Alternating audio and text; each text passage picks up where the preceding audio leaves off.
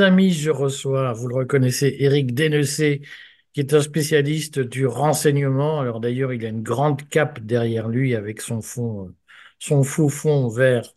Euh, et je voulais, avant euh, l'année 2024, qu'il nous donne, puisque ça fait longtemps que je l'ai pas reçu, et c'est une erreur, qu'il nous donne son analyse de la situation internationale avec évidemment le conflit en Ukraine, mais aussi de conflits en, Palestine, à Gaza, avec Israël, et qu'on rajoute quelques mots sur euh, le Sud-Caucase, euh, dont on a assez peu parlé dans le courrier, qui pourtant est lui-même le théâtre de nombreuses opérations euh, militaires. Alors tout ça est relativement contradictoire, on a du mal à y voir clair. Est-ce qu'il y a une cohérence, Eric, dans tous ces conflits qui apparaissent? Alors, une cohérence, je n'en suis pas sûr, mais en tout cas des connexions. Euh, c'est ce que l'on voit, et notamment euh, en raison ou à cause, je ne sais pas ce que l'on doit dire, de la politique américaine. Euh, effectivement, on est sur trois théâtres qui, pour, je dirais, le, le, apparaissent déconnectés. D'un côté, l'Ukraine et la guerre contre la Russie, de l'autre, les revendications des Arméniens du Haut-Karabakh contre, contre l'Azerbaïdjan, et puis plus au sud, ce qui se passe à Gaza avec les prolongations en mer Rouge. Mais en réalité, ces trois théâtres sont assez fortement euh, interconnectés. Alors, ce qui est à la fois très intéressant quand on étudie la géopolitique, mais qui ne cesse d'être inquiétant pour les conséquences que, que cela peut avoir. Alors concrètement, la, connexion, elle est de quel ordre? C'est quoi le, le, lien entre ces trois, ces trois guerres qui, au, au fond, sont assez, très, sont assez différentes? Oui, bien sûr. Alors, avant, peut-être, on, parlera peut-être de chacun de ces conflits, mais ce qui est très intéressant, c'est que de voir derrière ça, il y a quand même un acteur qui donne le ton avec ses difficultés et ses, succès, ce sont les, États-Unis d'Amérique. Encore une fois, on observe que tous les débats très chaotiques d'ailleurs qui existent aux États-Unis sont absolument déterminants pour l'équilibre international et la situation interne, les blocages au Congrès, les risques de, euh, le fait qu'il euh, y ait des dissensions très fortes au sein du camp démocrate comme au sein du, du, camp républicain, euh, qui va se présenter aux prochaines élections. Tout ça, finalement, a une influence très importante sur les événements mondiaux, alors pour deux raisons. D'abord, la plus évidente, parce que les États-Unis sont la première puissance mondiale, mais la seconde, qui est à mon sens encore plus importante, c'est que dès que les Américains traversent des périodes de troubles internes, eh bien, ils ont systématiquement cette pratique de euh, finalement de déclencher ou, d'accroître des conflits internationaux pour faire diversion, euh, non seulement sur euh, leur scène intérieure, mais aussi sur la scène internationale. Alors, on l'a vu l'an dernier, enfin il y a maintenant un peu plus, un peu plus d'un an, sur la situation en Ukraine, où encore une fois, sans faire euh, euh, du tout euh, d'analyse pro-russe, comme c'est reproché à tous les acteurs qui essaient d'être neutres, on a bien observé que le déclenchement de ce conflit avait été provoqué par les États-Unis, par les problèmes de, budget au, Sénat. Bien sûr, la, Russie est quand même le pays qui s'est livré à l'intervention militaire, mais quand on regarde ce qui s'est passé à Gaza, eh bien, on observe que depuis le 7 octobre, les Américains ont quasiment totalement laissé tomber l'Ukraine. En tout cas, c'est le cas de la majorité du Congrès, c'est le cas de la majorité de l'opinion, qui a été très, très marquée par les images qu'ils ont vues euh, à Gaza. Et du coup, à part un petit noyau de néoconservateurs qui ne veut pas perdre la face et qui veut pousser sa stratégie d'affaiblissement de la Russie au maximum, eh bien, euh, on voit que plus personne au Congrès ne s'intéresse euh, à l'Ukraine, que les républicains bloquent tous les budgets, bien que les néoconservateurs démocrates aient réussi à mettre dans une même enveloppe budgétaire l'aide à l'Ukraine et l'aide à Israël. Et finalement, on revoit la, renaissance d'une obsession américaine qui est l'obsession anti-iranienne. Et on a le sentiment qu'aujourd'hui, les Américains seraient ou sont prêts à saisir le moindre prétexte, la moindre faute que pourrait faire Téhéran pour euh, déclencher une frappe ou une action majeure contre ce, ce pays. Donc déjà, l'interconnexion entre ces deux théâtres est intéressante par le biais des États-Unis, mais aussi par le biais du Sud-Caucase. Pourquoi?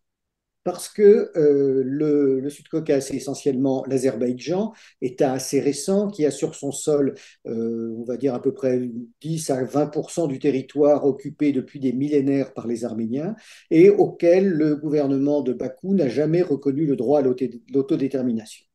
Euh, ce qui est très intéressant sur un plan géopolitique, c'est que l'Azerbaïdjan, qui est un État chiite, qui est un État totalitaire, dictatorial, est soutenu par Israël, parce que c'est l'alliance de revers des Israéliens contre l'Iran, et l'Arménie, pardon, qui est un État chrétien, qui essaie de se rapprocher de l'Occident, est soutenu par l'Iran. Donc on a là des, actions à front renversé et on y voit directement une prolongation du conflit du Proche-Orient. Pourquoi? Parce que les Iraniens ont menacé les Azéris d'une riposte militaire s'ils envahissaient l'Arménie.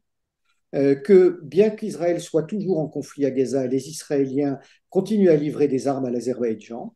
Et je fais une parenthèse parce que je suis assez scandalisé par ce fait.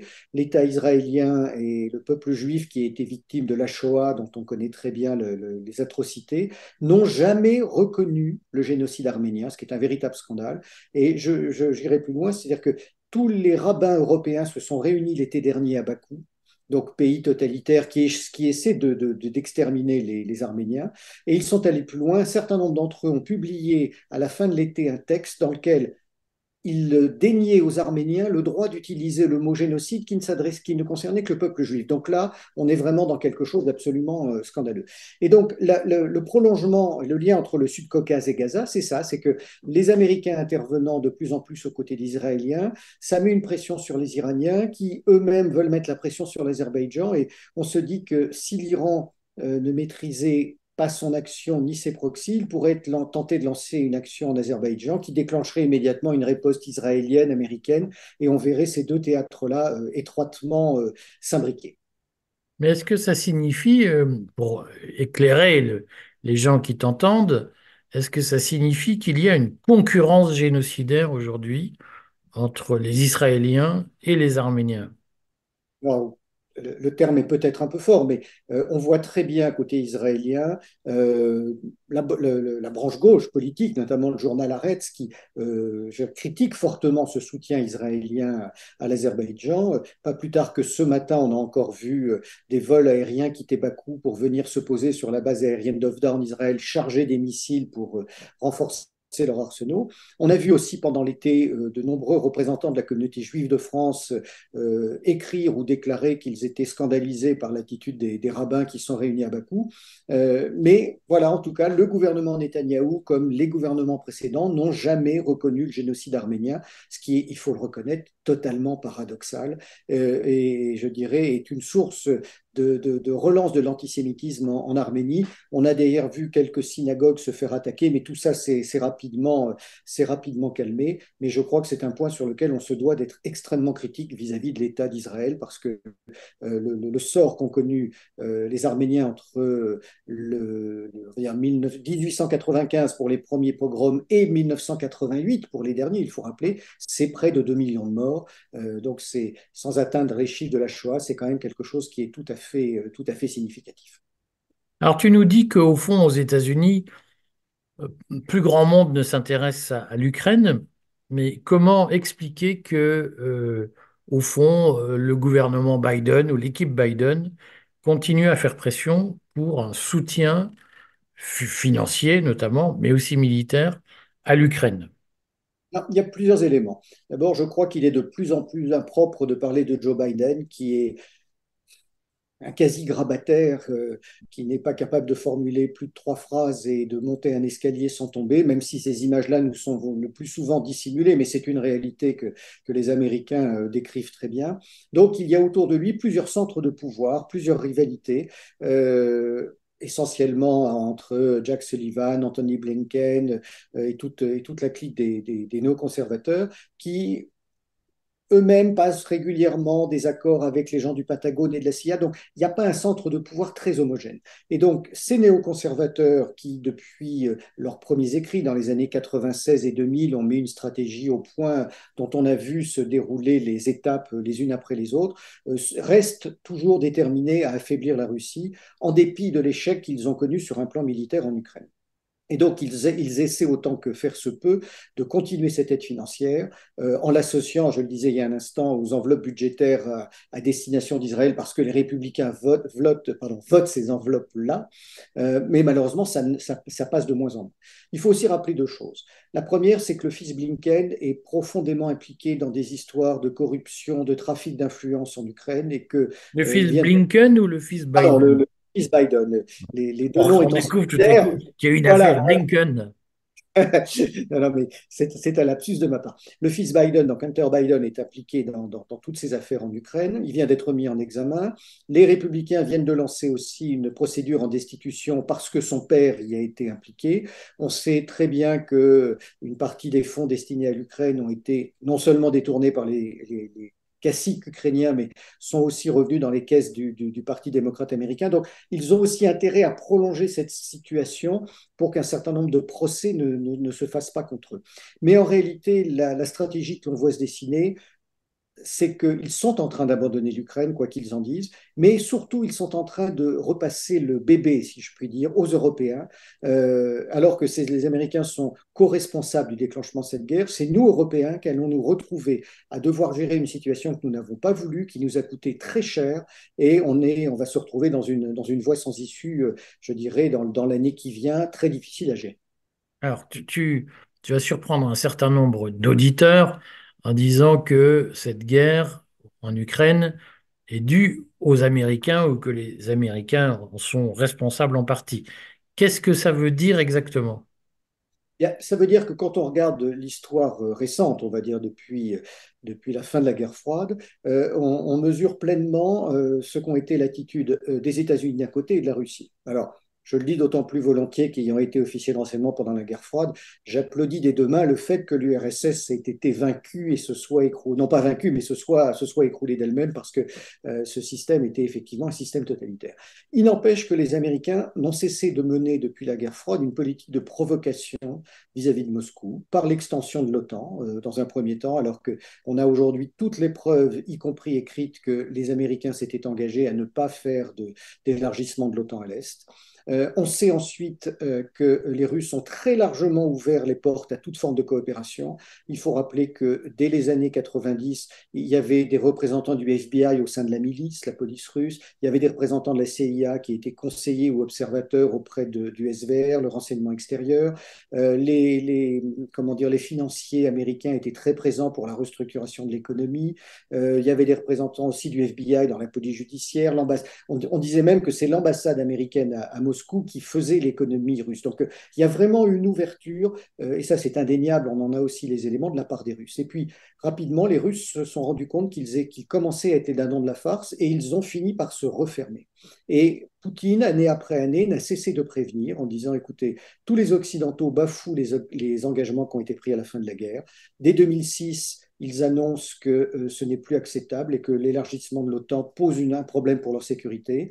Il y a le fameux discours de Munich en 2007 dans lequel euh, Poutine commence à prévenir qu'il y aura des réactions si euh, on ne cesse pas d'avancer vers l'Est et notamment à travers ce qui se passe en Ukraine. 2008, il y a les tentatives euh, en Géorgie et en Ossétie de euh, comment dire que d'élargir ce pays en raison de la crise, ces pays euh, à l'OTAN.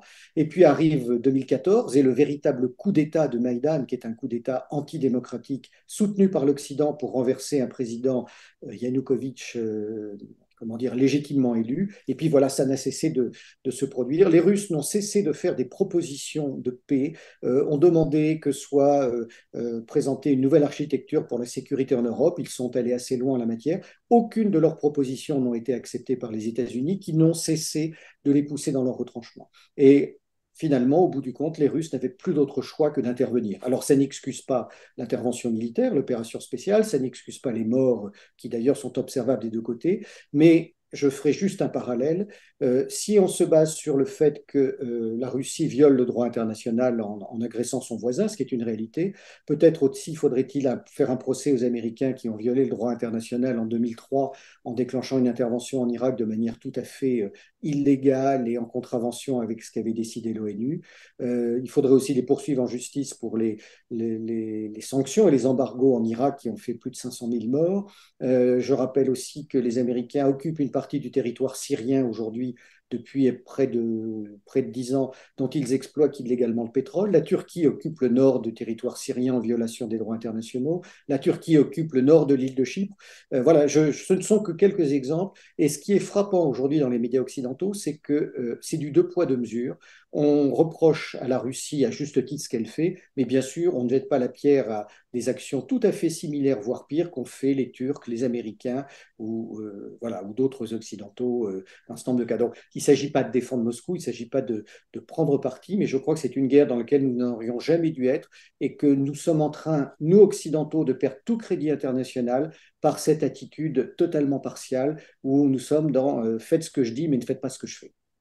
Alors cette partialité, on nous la reproche aussi sur l'affaire euh, israélo-palestinienne, où euh, les pays non occidentaux, on va dire ça comme ça, notamment les BRICS, euh, expliquent, qui veut l'entendre, que au fond, les, les actions d'Israël à Gaza sont totalement illégales parce que elles dépassent très largement le cadre de, l'autodéfense d'une certaine façon et elles participent d'une autre logique. Qu'est-ce que, qu'est-ce que tu dis à ça?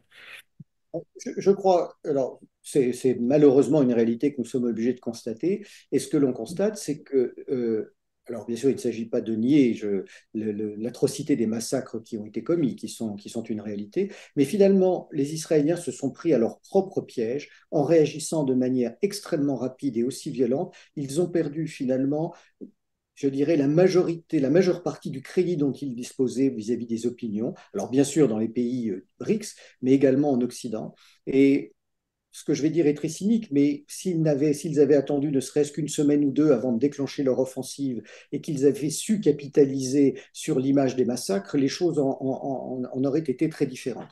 Maintenant, je crois qu'il faut faire la différence entre trois choses, entre la communauté juive de France, euh, l'État israélien et le peuple juif. Et euh, on peut tout à fait critiquer la politique aujourd'hui de Netanyahou, qui est quand même responsable, euh, je dirais, de la, de la fracture qu'a connue la société israélienne. Il faut rappeler que euh, avant le 7 octobre et depuis près d'un an, il y avait des manifestations tous les jours contre sa réforme judiciaire. De très nombreux membres des services de renseignement et de Tsahal euh, démissionnaient ou disaient nous ne voulons plus nous battre pour ce pays qui est dirigé de manière aussi arbitraire par, euh, par un homme aussi, euh, aussi extrémiste. Il faut voir comment Netanyahou à relancer les colonisations illégales en Cisjordanie. Donc tout ça finalement n'a fait que jeter l'huile sur le feu. Et euh, les réactions finalement ont, bah, ont, été celles, qui, celles que l'on voit. Alors je ne parle pas des, massacres du Hamas, mais celles des opinions, enfin de l'opinion internationale occidentale ou non occidentale, qui arrivent aujourd'hui à un stade de saturation euh, parce qu'il est indéniable que l'État d'Israël comme beaucoup d'autres, a toujours violé les résolutions de l'ONU. Alors en justifiant on l'accepte ou on l'accepte pas, que en raison des actes terroristes, il n'avait pas à respecter ces, résolutions de l'ONU, mais c'est quand même une réalité. Euh, voilà, donc il y a ce débat qui est particulièrement important. Ce qu'on bien sûr on doit regretter, c'est que ce qui se passe à Gaza ne concerne pas la France. Et quand on voit se monter en puissance les actes d'antisémitisme en France, c'est quelque chose qui est totalement euh, décalé et sans, relation avec, avec ce qui se passe là-bas. Et ça, c'est préoccupant. Est-ce qu'il euh, y a une une issue à ce conflit euh, à Gaza, dont on voit bien que il risque, euh, j'ai reçu des analystes qui disent, euh, mais il y a un risque de débordement sur le Liban, éventuellement sur l'Iran, les Houthis au Yémen se mêlent de la partie, on voit qu'il y a progressivement des, atteintes au trafic maritime international, puisque un certain nombre de pays de, des BRICS, ou en tout cas proches des BRICS, commence à dire, mais nous, on veut bloquer le, commerce des bateaux israéliens, est-ce qu'il y a un risque de, déflagration régionale, voire mondiale, autour de ce conflit? Oui, il y a un risque. Euh, maintenant, il y a aussi des éléments qui peuvent laisser penser que le risque est maîtrisé. Euh, d'où vient le risque? Les Iraniens ont compris très tôt qu'ils euh, avaient quand même les mains liées avec la volonté euh, que les Américains manifestent depuis le 7 octobre de revenir en puissance dans le Golfe. Ils ont envoyé deux porte-avions en Méditerranée, il y en a toujours un qui est dans le Golfe Persique, donc ils savent très bien que s'ils mènent une action de quelque nature que ce soit qui déplaît à Washington, quelque chose se déclenchera contre eux, et je dirais une opération à laquelle participeront les Israéliens. Donc, je le disais tout à l'heure, ça les bloque d'une certaine manière en Azerbaïdjan, mais c'est aussi pour ça qu'ils euh, sont très vigilants sur ce que fait le Hezbollah au sud Liban. Euh, les, les, les, tirs et les échanges de comment dire, de, de, combats qui ont eu lieu entre l'armée israélienne et le Hezbollah ont été encore à un niveau relativement modéré. Euh, les uns et les autres euh, font le minimum syndical et, Téhéran fait très attention à ce qu'il n'y ait pas de débordement pour le moment sur le sujet. Il laisse peut-être plus de marge de manœuvre aux outils, puisqu'ils soutiennent aussi beaucoup ce, groupe, alors qui n'est pas un groupe islamiste comme on l'entend, ce sont des musulmans, mais c'est surtout un, mouvement qui se bat pour, euh, qui a été chassé en partie du pouvoir au moment de la succession du Yémen et qui se bat pour retrouver le, le, le contrôle sur le pays. Les outils, pour l'instant, euh, bien sûr, sont un acteur perturbateur majeur, mais je crois qu'à la fois les Iraniens n'ont pas intérêt à ce qu'ils aillent trop loin, les Occidentaux non plus, puis il y a surtout un autre pays qu'on oublie, c'est l'Égypte. Si le canal de Suez était bloqué, c'est une catastrophe économique pour l'Égypte. Donc les Égyptiens qui viennent de renouer il y a quelque temps des relations diplomatiques avec l'Iran, qui sont un acteur régional majeur et un très grand allié de l'Arabie saoudite, euh, voilà, vont, vont, si ça allait trop loin, rentreraient dans le jeu. Et je pense qu'on a à la fois d'un côté tous les ingrédients pour un risque d'embrasement, mais aussi toute une série d'éléments qui nous permettent de dire que ça devrait euh, se tasser si les acteurs ont un comportement à peu près rationnel. Alors, pour, euh, pour finir ce, ce, cette dernière analyse, si j'ose dire, avant 2024, euh, euh, traditionnellement et jusqu'à des années récentes, jusqu'aux années 80, la France était un acteur incontournable, notamment dans les relations avec le Liban, avec la Syrie, euh, dans cette interface entre le monde musulman et le monde chrétien. Est-ce que euh, aujourd'hui, euh, on peut tirer un bilan optimiste de la présence ou de l'absence française dans ce conflit? Écoutez, c'est la vraie question. Quelle est la politique étrangère française? Quelle est notre, notre capacité à influencer encore sur les affaires du monde Elles sont très très limitées. Sur le conflit à Gaza, on a vu la, position très particulière d'Emmanuel Macron, euh, qui est allé rapidement sur place, qui a parlé d'une coalition anti-Hamas qui n'a qui n'avait pas de sens. Le, Hamas n'a pas visé la France. Euh, ensuite, qui, a refusé d'aller marcher euh, avec les manifestants à Paris pour célébrer, la Hanouka à l'Élysée. Donc, il y, a, toute une série d'incohérences dans, son comportement. Quand on regarde sa politique étrangère depuis qu'il est arrivé au pouvoir, euh, elle est totalement erratique. Alors, c'est bien sûr un homme qui n'avait aucune expérience d'affaires internationales mais on serait en droit d'attendre, après sept ans de pouvoir, qu'il ait progressé. Euh, il est souvent dit au Quai d'Orsay qu'il n'écoute pas les, diplomates. Euh, et finalement, il s'est euh, fourvoyé sur l'Iran, il s'est bien sûr fourvoyé sur l'Ukraine euh, d'autre part. On voit, on voit le résultat de sa politique euh, en Afrique.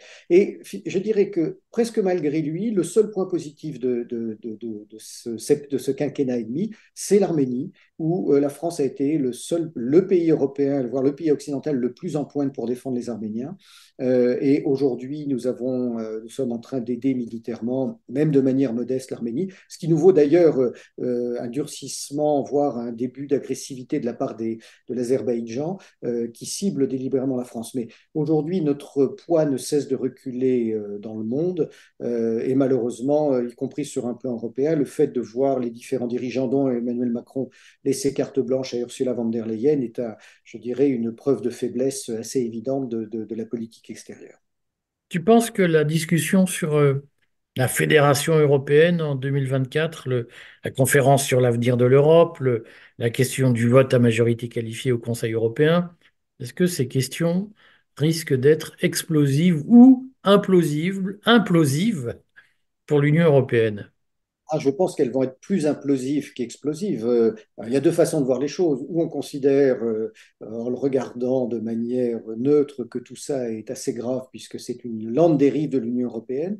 Mais d'une autre manière, on peut se dire que tout ça est très positif finalement parce que euh, si l'évolution du vote qualifié se produit, si l'adhésion de l'Ukraine intervient, ça va entraîner de telles dissensions à l'intérieur de l'Union et de telles divisions, y compris dans chacun des pays, que ça risque bien d'être la fin de l'Europe. Alors, je suis pour, cette, pour la fin de l'Europe sous cette forme-là, dont on voit bien qu'elle qu'elle ne, comment dire, qu'elle ne fonctionne pas de manière démocratique. Euh, L'Europe est une très belle idée, il faut réfléchir peut-être à d'autres formules, mais nous sommes en train d'aller euh, au bout du, système tel qu'il a été euh, créé il y a quelques décennies, et on est en train d'en voir tous les abus. C'est pour ça que, bien sûr, que ça paraît aberrant que l'on veuille faire rentrer l'Ukraine dans l'Union européenne, mais j'ai envie de dire, c'est peut-être pas une mauvaise chose parce que l'entrée de l'Ukraine pourrait entraîner la sortie d'autres États et peut-être un vrai travail de réflexion sur ce que doit être une, une alliance à plusieurs pays, même si elle ne représente pas la totalité de l'Europe. Bon, Merci Eric, on se retrouve l'an prochain Absolument, merci beaucoup. et puis merci du temps que tu nous as consacré.